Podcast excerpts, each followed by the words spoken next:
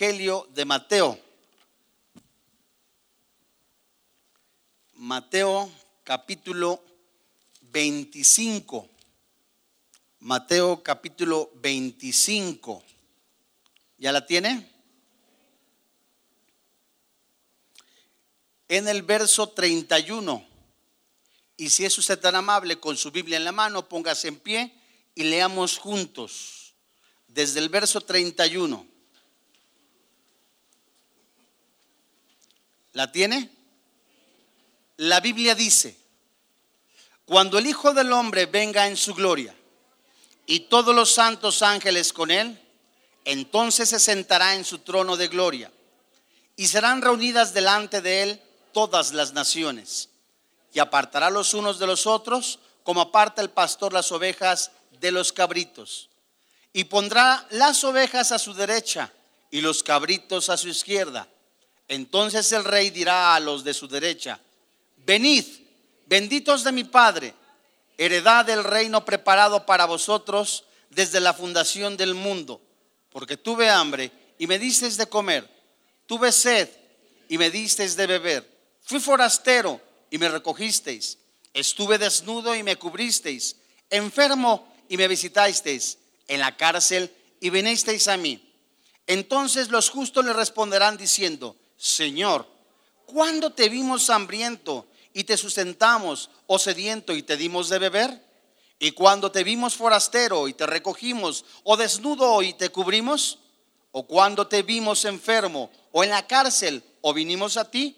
Y respondiendo el rey les dirá, de cierto os digo que en cuanto lo hicisteis a uno de estos mis hermanos más pequeños, a mí me lo hicisteis. Entonces dirá también, a los de la izquierda, apartaos de mí, malditos, al fuego eterno, preparado para el diablo y sus ángeles, porque tuve hambre y no me disteis de comer, tuve sed y no me disteis de beber, fui forastero y no me recogisteis, estuve desnudo y no me cubristeis, enfermo y en la cárcel y no me visitasteis. Entonces también ellos le responderán diciendo, Señor, ¿cuándo te vimos hambriento, sediento, forastero, desnudo, enfermo o en la cárcel y no te servimos? Entonces le responderá diciendo, de cierto os digo que en cuanto no lo hicisteis a uno de estos más pequeños, tampoco a mí lo hicisteis. E irán estos al castigo eterno y los justos a la vida eterna. Oremos. Padre, en el nombre de Jesús. Hoy delante de ti ponemos en tus manos este tiempo en el que creemos que tu palabra es verdad. Creemos que tu Espíritu Santo habla a nuestro espíritu para edificar, para transformar, para preparar para toda buena obra. Hoy, Señor, te suplicamos en el nombre de Jesús que tu Espíritu Santo conceda el don del arrepentimiento, el don de la salvación, que tú Jesús concedas el don de la fe Cambia el lamento en baile, la tristeza en gozo, la desesperanza en esperanza. Hoy creemos en el nombre de Jesús que tú concedes este privilegio de llamarnos hijos de Dios a quienes hoy han de escuchar el mensaje por primera vez o que ya lo han escuchado. Convence tú, Espíritu Santo. Creemos en el nombre de Jesús también que todo espíritu ajeno al tuyo es atado, echado fuera de este lugar. En el nombre de Jesús, amén. Gracias a Dios. Tome su lugar, por favor. Existen, existen dos situaciones o una persona y un lugar en donde la gente se resiste a creer que existe. El infierno y el diablo. ¿Quién es el diablo? ¿Cuál es su carácter? ¿Cuáles son también sus estrategias? Todo esto se menciona en el libro de Efesios, en la palabra de Dios. Pero el infierno más de 100 veces es descrito en el Nuevo Testamento. Satanás, de acuerdo a lo que dice Juan capítulo 8, en los labios del Señor Jesucristo, es padre de mentira. Más de 60 títulos en toda la Biblia son aplicados a este personaje, en donde este personaje que se reveló tiene su destino Pero la pregunta, ¿será o habrá un Dios castigador, egoísta, que manda a sus criaturas a este lugar llamado infierno? ¿Qué es el infierno? ¿Qué es el Hades? ¿Qué es el lugar ese de tormento?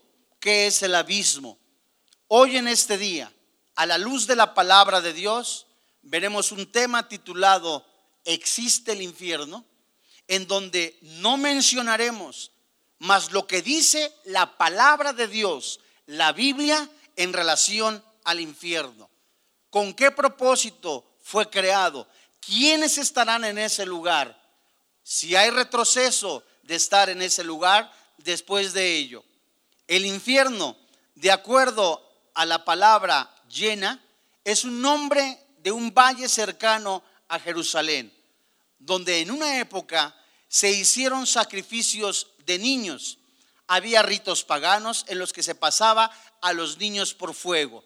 Esto lo puedes encontrar en el segundo libro a los reyes, en el capítulo 23, versículo 10. En el segundo libro de Crónicas, capítulo 28, versículo 3. En Jeremías, capítulo 7, versículo 31. Pero, ¿qué dicen los escritores judíos? ¿Cómo se empleó esa palabra? ¿Y qué dijo? Principalmente Jesús, el Hijo de Dios. Y para conocer todo de ello, deberíamos también de conocer al mismo Señor Jesucristo, a nuestro Padre Celestial, en sus atributos, que de la misma manera Jesús está en toda la Biblia, desde Génesis, Apocalipsis, en sus atributos, como el Mesías prometido, como el Hijo de Dios, como el Salvador. Pero, ¿por qué ir entonces a algunas personas cuando Jesús dijo que vino a salvar lo que se había perdido? El pecado que lleva a este lugar, de acuerdo a lo que dice Juan capítulo 3, versículo 16 hasta el 19, es resistir, rechazar a Jesús, el Hijo de Dios. El infierno es un lugar de condenación, de acuerdo a lo que dice la Biblia en Mateo capítulo 5, versículo 22, en Mateo capítulo 10, versículo 28. ¿Qué es el abismo? Esto se encuentra en el Antiguo Testamento. Esto significa océano. Y por lo menos una vez en el Salmo 71, versículo 20, es aplicado. Es una morada de los muertos. Y en el Nuevo Testamento se designa profundo pozo que según la tradición judía servía de, de prisión a los espíritus malignos. Es exactamente el mismo que se describe en Apocalipsis capítulo 9, versículo 1 y 2, capítulo 11, versículo 7, Apocalipsis capítulo 17, versículo 8 y Apocalipsis capítulo 20, versículo 1 al 3, en donde habrá un momento tan terrible, jamás descriptible, más que cuando esas personas que estén en este planeta, esos espíritus malignos, van a ser desatados para atormentar a quienes estén en este planeta.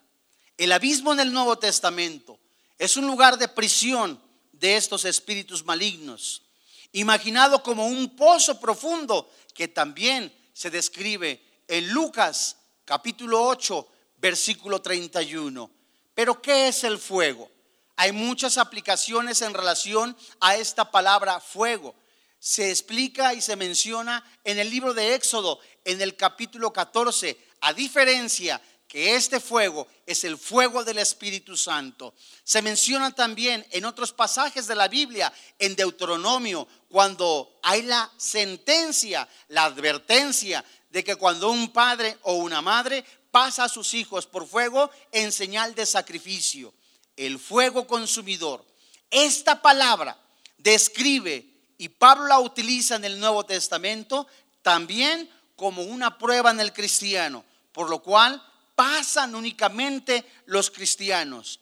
Fuego también para castigar a los malvados, de acuerdo a lo que dice Génesis capítulo 19, verso 24, el Salmo 21, versículo 9, Amós del capítulo 1, versículo 3 hasta el capítulo 2, versículo 5. Todos ellos y mucho más pasajes que hablan de dónde y qué es el infierno. Ahora la pregunta es, ¿de verdad existe el infierno? Por lo menos en las últimas décadas han surgido más de 300 libros cristianos que hablan en relación a personas que bajaron al infierno, personas que vivieron experiencias en el infierno y que ninguna de estas pudiera tener una validez porque de acuerdo a lo que dice la palabra de Dios, ya ha sido todo revelado. Ahora los cristianos nos es iluminada la palabra de Dios. Y esta iluminación, de acuerdo a lo que dice Hebreos capítulo 4, versículo 1, 2 y 3, esta iluminación, este vivir de la palabra de Dios, tiene que ir acompañada con fe. Esa misma fe que el Señor Jesucristo, de acuerdo a lo que dice en Hebreos capítulo 12, versículo 1 al 3, que Él es el autor y consumador de la fe. Es decir, la verdadera fe, la fe genuina, solo es dada por el Señor Jesucristo. ¿Qué es el infierno? ¿Quiénes estarán ahí? ¿Por qué ese castigo? El castigo para los muertos impíos es el infierno y es descrito a través de las escrituras. Vayamos a Mateo capítulo 25, verso 41, en donde lo describe el mismo Señor Jesucristo. Entonces dirá también a los de la izquierda, ¿cómo dice?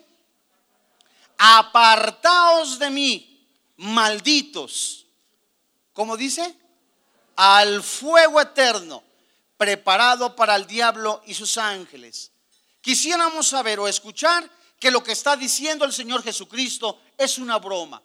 O quisiéramos pensar en algún momento que esta palabra infierno es únicamente de alguna manera para algunos pensar que algún conferenciante la está usando para asustar a su audiencia. De ninguna manera.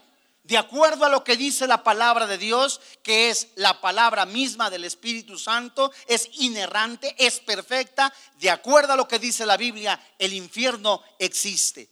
Es un fuego que nunca se apaga. Aquí mismo, en Mateo, ahora solo que en el capítulo 3, en el versículo 12, la Biblia dice, su aventador está en su mano y limpiará su era y recogerá su trigo en el granero y quemará la paja en fuego, que dice la Biblia, que nunca se apaga. Daniel, vayamos al Antiguo Testamento, en donde este profeta en el capítulo 12, versículo 2, dice la Biblia, y muchos de los que duermen en el polvo de la tierra serán despertados. Unos para qué? Vida eterna. Y otros para vergüenza y confusión perpetua. Una de las preguntas que tú te debes de hacer en esta tarde. ¿Estás completamente seguro de tu destino eterno? ¿Estás convencido en tu corazón? ¿Quién está en tu corazón y en tu espíritu? ¿Quién está habitando en tu espíritu? ¿Verdaderamente eres hijo de Dios? ¿Estás perseverando en la doctrina cristiana? ¿Tu vida por completo está dando fruto de arrepentimiento? ¿Es verdaderamente el Espíritu Santo que está dando evidencia que eres nacido de nuevo? ¿O estás perteneciendo a un club social llamado cristianitis? o perteneces a una religión más en donde entre semana haces lo que quieres, convives con que quieres, participas en donde quieras, robas, adulteras, fornicas, te drogas, haces lo que quieras, pero el fin de semana te portas de una manera diferente. Aquí mismo, en Daniel, en el capítulo 12, verso 4, es impresionante el desespero de mucha gente de buscar buscar, buscar el propósito de su vida. Pero tú, Daniel, cierra tus palabras y sella el libro hasta el tiempo del fin. ¿Y qué dice la Biblia? Y muchos correrán de aquí para allá, de una religión a otra, de la humanista a qué? A la brujería, de la hechicería a la parapsicología, de aquí para allá. No hay propósito en su vida. Una persona con doble ánimo no es perseverante, el sentido que en lo que está diciendo Daniel, guiado por el Espíritu Santo, es que al final de los tiempos la gente no encontrará el propósito en el alcohol, en las drogas, en la pornografía, en la inmoralidad. La gente quiere respuestas y solamente esa respuesta está aquí en la palabra de Dios. Y es interesante. Muchos correrán de aquí para allá. ¿Y qué dice la Biblia? Y la ciencia aumentará. Ahora el que tiene el mejor eh, teléfono, el mejor dispositivo móvil, es el mejor ahí actualmente. Ahora el que sale en los medios de comunicación es el mejor. Ahora el que conoce a más personas es mejor entre todos, no así delante de Dios. Entre nosotros, dijo Jesucristo, nosotros estamos para servir.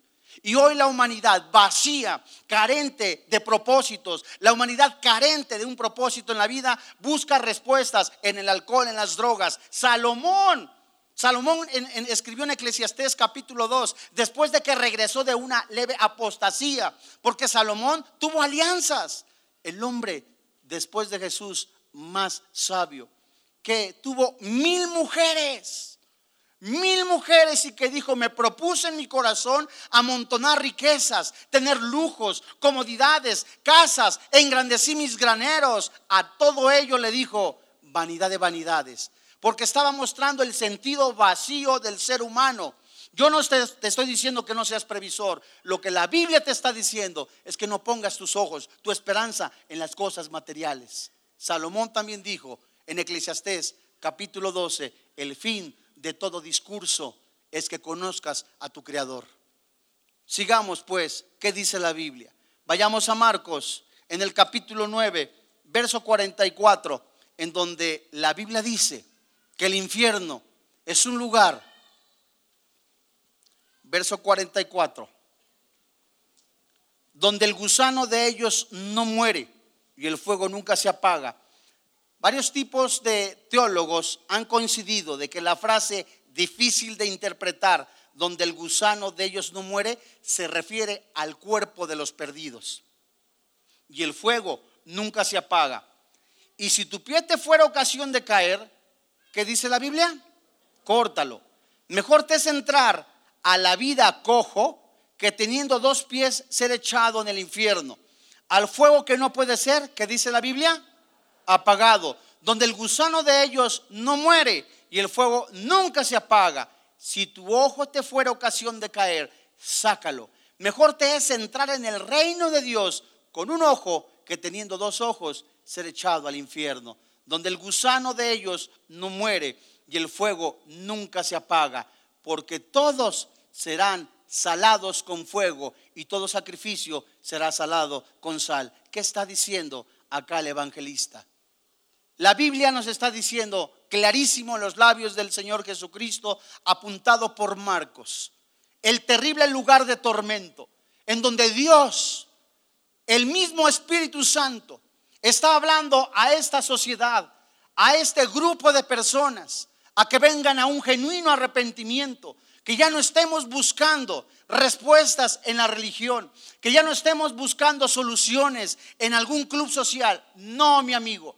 El infierno no es como te lo platican, donde hay muchachas desnudas jugando o tomando alcohol o jugando a las cartas. El infierno tampoco es donde hay tremendos ventiladores donde puedes sofocar el fuego. No, mi amigo. La Biblia dice que el infierno es un lugar de tormento. Y si el Señor Jesucristo ha dicho que es un lugar de tormento, eso es verdad. Y Jesús, el Hijo de Dios, el mismo que vino, el verbo que se hizo carne, el mismo que se manifestó, la imagen visible de un Dios invisible, es el mismo que está tocando la puerta para que tú no vayas a ese lugar.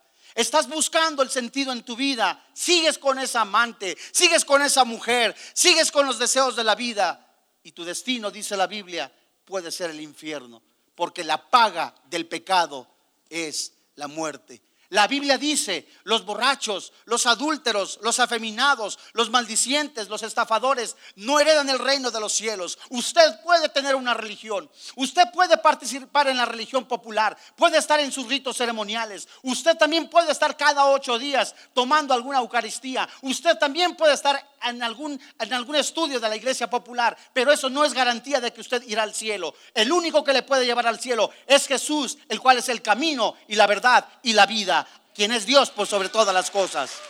Él es Dios.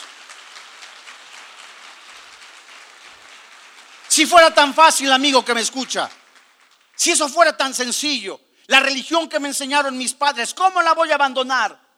Usted le está siendo infiel a su creador. Romanos capítulo 1, versículo 16 hasta el 32.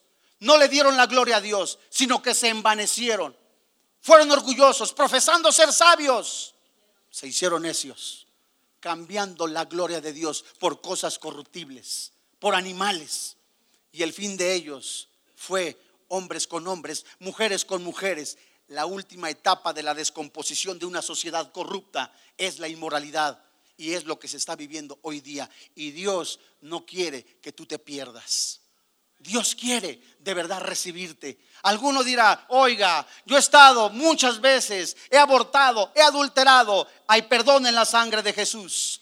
Hay misericordia en la sangre de Jesús para ti homosexual, tú que eres prostituta, tú que te vendes. Hay perdón en la sangre de Jesús porque Jesús es vida y vida en abundancia. Él es la fuente de la vida. Él es Dios por sobre todas las cosas. Él es el maná que descendió de lo alto. Es la torre completamente, es la salvación. Jesús es el, el salvador personal que tú necesitas. No son las religiones. Las religiones el hombre las ha inventado.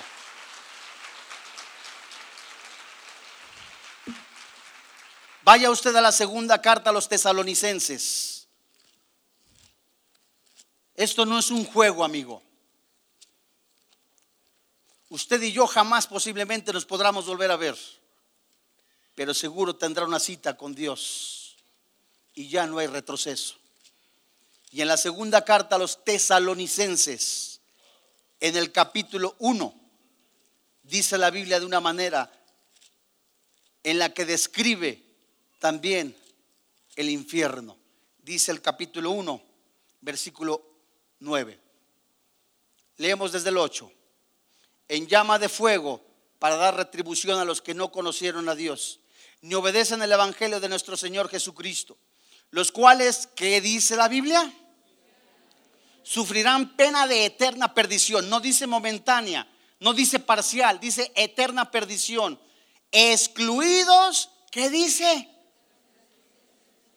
Excluidos de la presencia del Señor y de la gloria de su poder. No hay nada más terrible, triste, que una criatura esté separada eternamente de Dios. Que una persona esté literalmente excluida de la gloria de Dios. Nunca has imaginado, has vivido quizá en algún momento esa aparente soledad. ¿Has vivido en algún momento un momento de angustia donde no hay respuestas de nadie? Imagínate ser excluido de la gloria de Dios. Imagínate donde allí solamente es el crujir de dientes, el lloro, el desespero, en donde únicamente hay una llama eternamente consumiéndote por negar a Jesús, por negar a Jesús, por rechazar a Jesucristo. Dice la Biblia en Apocalipsis capítulo 14, en el verso 10, verso 10 y verso 11.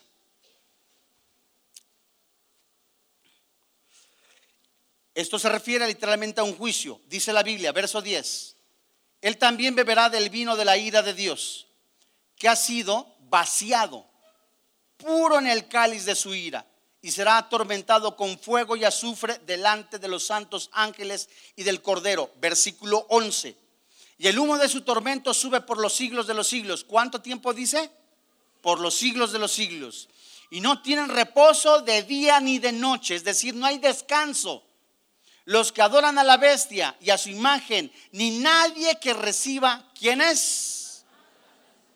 Después de que la iglesia se vaya, va a haber dos personajes, los dos testigos. Estos mismos van a predicar el Evangelio a 144 mil. El de ahí, porque el Espíritu Santo no se va de este planeta? Va a operar de manera diferente.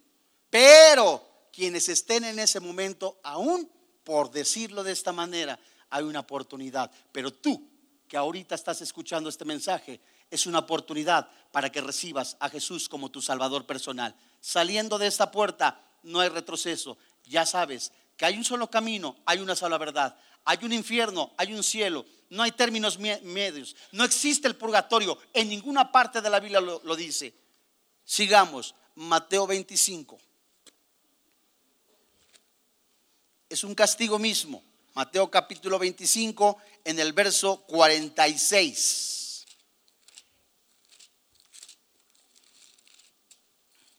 Dice la Biblia.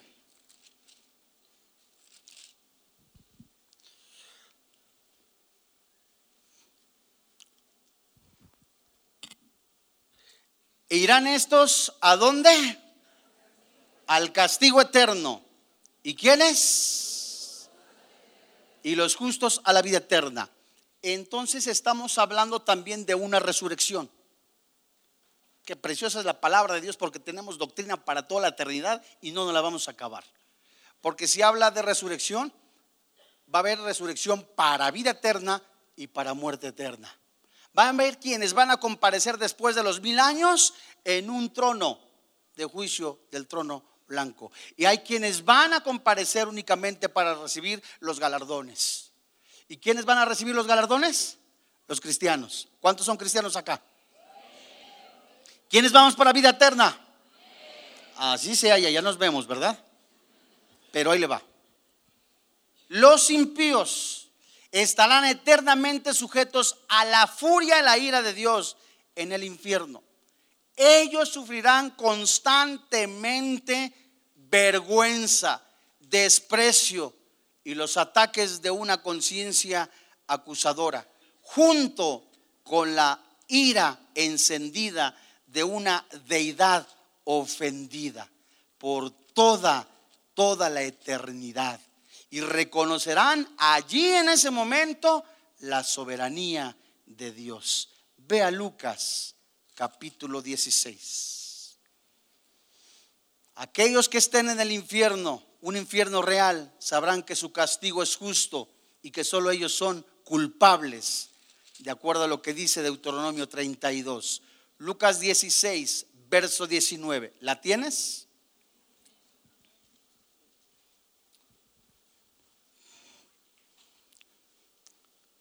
Habla Jesucristo. Había un hombre rico que se vestía de púrpura y de lino fino y hacía cada día banquete con esplendidez. Había también un hombre pobre llamado Lázaro, que estaba echado a la puerta de aquel lleno de llagas, y ansiaba saciarse de las migajas que caían de la mesa del rico, y aun los perros venían y le lamían las llagas.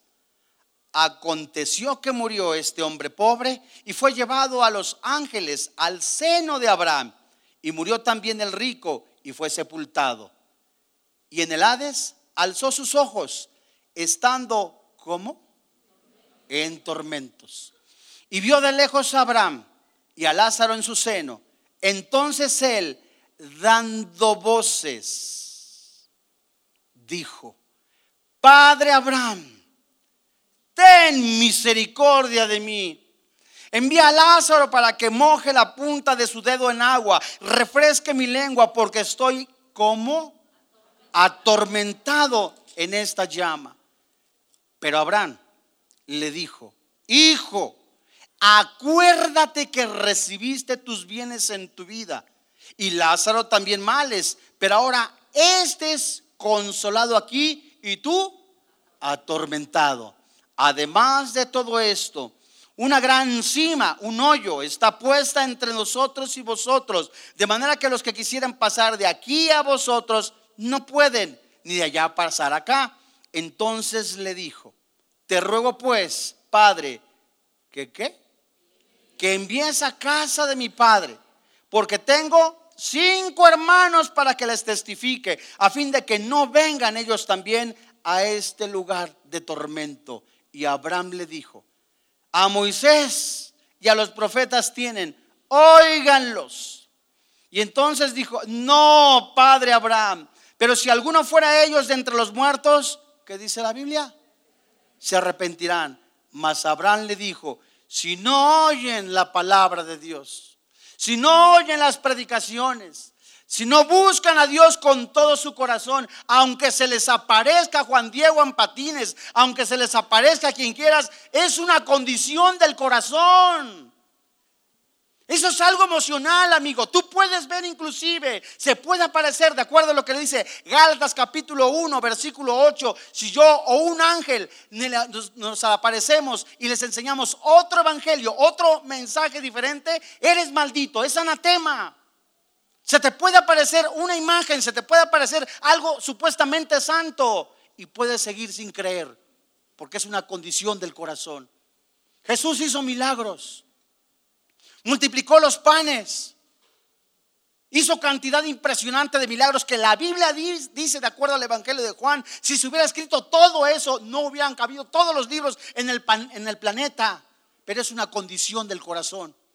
¿Y cuántas personas justifican su pecado por lo que ocurre en el planeta? Si Dios fuera bueno, ah, yo creería en Dios. Ah, si Dios fuera bueno, ay, mira nada más, no hubiera guerras. ¿De dónde vienen las guerras? Santiago dice, del corazón, de las pasiones. Ay, si Dios fuera bueno, no se hubiera muerto mi perrito Fifi. Ay, si Dios fuera bueno, no viviera mi suegra conmigo. Ay, si Dios fuera tantas cosas. Pero es una actitud del corazón, amigo.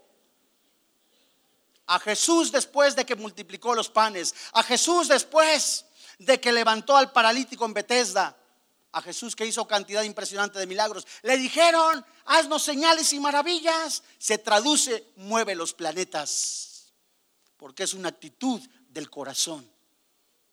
Venid a mí, dice el Señor Jesucristo. Ven a mí, que yo te daré el verdadero descanso. Porque esa paz que yo les doy no es la paz que el mundo da.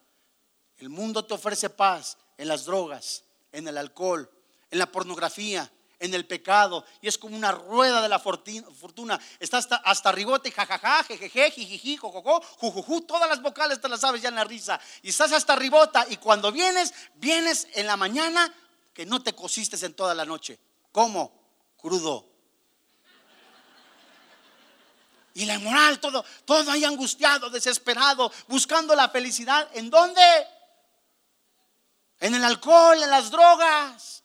Juan capítulo 4, Jesús cansado del camino, llega a un lugar llamado Sicar, un lugar muy peligroso, en donde había prostitución, alcoholismo. Ahí encontró una mujer, se le conoce como la mujer samaritana. Es confrontada esa mujer. Esa mujer tenía la esperanza en el hombre, hágame usted favor, con el que vivía era el quinto marido, era el quinto hombrecito. Era la, ya no le digo cómo, la, la doña de Metepec, ¿verdad? Pero esa, esa mujer era tremenda. ¿Cuál era su esperanza? Las mujeres. Y tú llevas los mismos tiempos, llevas años, no sigues de Juan 3:16, no sigues, ¿por qué? Porque estás estancado. Y Dios quiere darte verdadera prosperidad espiritual en tu vida si de todo corazón le sigues. Mateo 6:33, búscame con todo tu corazón, con todas tus fuerzas. El infierno, el infierno es un lugar del cual Dios te quiere librar. Los borrachos, los adúlteros, los afeminados, los maldicientes no heredan el reino de los cielos. Pero Pablo escribió, esto eran algunos, ya fueron lavados, limpiados con la sangre de Jesús. Si alguno oye la voz, dijo Jesucristo, en el último día, de la fiesta de los tabernáculos. Si alguno oye esta voz, si alguno tiene sed, venga a mí y beba, y de su interior correrán ríos de agua viva. Vamos a orar. Vamos a orar. Padre, en el nombre de Jesús. Si el infierno es real y el infierno es un lugar de tormento, de castigo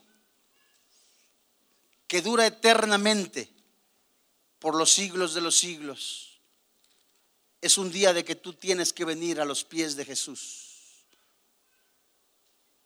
Es un día en que tienes que recibir a Jesucristo. Es un día en que tienes que escapar de este destino eterno. No hay vuelta de hoja. Es un día en que hoy estás llamado a formar parte de la familia en la fe. Porque hoy, hoy Dios te está hablando. Has buscado la felicidad. Has buscado la felicidad en lo que el mundo ofrece sin darte cuenta que estás vendiendo tu vida. La estás dando a los placeres, a los lujos, a las comodidades. Y su fin es camino de muerte. ¿Por cuánto estás dispuesto a seguir pasando este planeta? Lujos, mujeres, casas. Puedes amontonarte tantas cosas, ganar completamente el mundo, pero ¿de qué te sirve si pierdes tu alma? Hoy en esta tarde, Jesús quiere entrar en tu corazón. Dios te ama. Dios quiere salvar tu vida. Dios quiere pasar la eternidad contigo porque de tal manera amó Dios al mundo que ha dado a su Hijo unigénito para que todo aquel que en Él cree no se pierda, mas tenga vida eterna. Porque no envió Dios a su Hijo al mundo para condenar al mundo, sino para que el mundo sea salvo por él. El que cree en Jesús no es condenado, pero el que no cree ya ha sido condenado, porque no ha creído en el nombre del unigénito Hijo de Dios. El que cree en el Hijo tiene la vida eterna, pero el que rehúsa en creer en el Hijo no verá la vida, sino que la ira de Dios está sobre él. Yo soy el pan de vida, dice el Señor Jesús. El que a mí viene nunca tendrá hambre. El que en mí cree no tendrá sed jamás. Todo lo que el Padre me da vendrá a mí.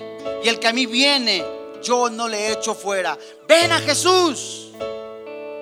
Jesús es el autor y consumador de la fe. Jesús es Dios por sobre todas las cosas. Jesús es el Cordero inmolado. Es el príncipe de paz. Jesús es el Cordero de Abel. Jesús es Dios por sobre todas las cosas. Jesús es el mártir del Calvario. Jesús es el abogado. Jesús es el mismo ayer, hoy y siempre. Jesús es el creador, el arca de Noé, el pozo de Isaac, la escalera de Jacob, el sueño de José. Es el tabernáculo del sacerdocio, el pacto palestino, la nube y la columna de fuego, la niña de su ojo, el cordón de grana, la quijada de un asno, el dulce cantor de Israel, el templo y el lugar santísimo. Jesús es la restauración, la fiesta de Purim. Jesús es la paciencia, es el poeta, es el pastor. Jesús es la sabiduría, es el predicador, es la rosa de Sharon, el lirio de los valles, es el admirable consejero, el príncipe de paz el bálsamo de Gad, la rueda en medio de la rueda, la piedra coronada no con mano. Jesús es el restaurador de Israel, es el Espíritu, es el reino eterno, es el día del Señor, es el día que Jonás salió de la ballena. Jesús es el milenio, es el Señor venidero, el poderoso Señor, el Rey, el Señor y Salvador, el Hijo de Hombre el verbo encarnado, el yo soy, el pan de vida. Jesús es la luz del mundo, la puerta de las ovejas, el buen pastor, la resurrección y la vida, el camino y la verdad y la vida, la vida verdadera. Jesús es el Espíritu Santo, es nuestra propiciación, nuestra justicia, la gracia, nuestra paz, son los dones del Espíritu Santo, es el nuevo pacto, nuestra bendita esperanza, es el predicador, es la vida eterna, la doctrina cristiana, el perdón, el sumo sacerdote, el sanador, es la sangre preciosa, es el amor, es el perdón, la fe original, la visión. Él es las siete iglesias, los dos testigos. Él es el rey de reyes y señor de señores. Ven a Jesús. He decidido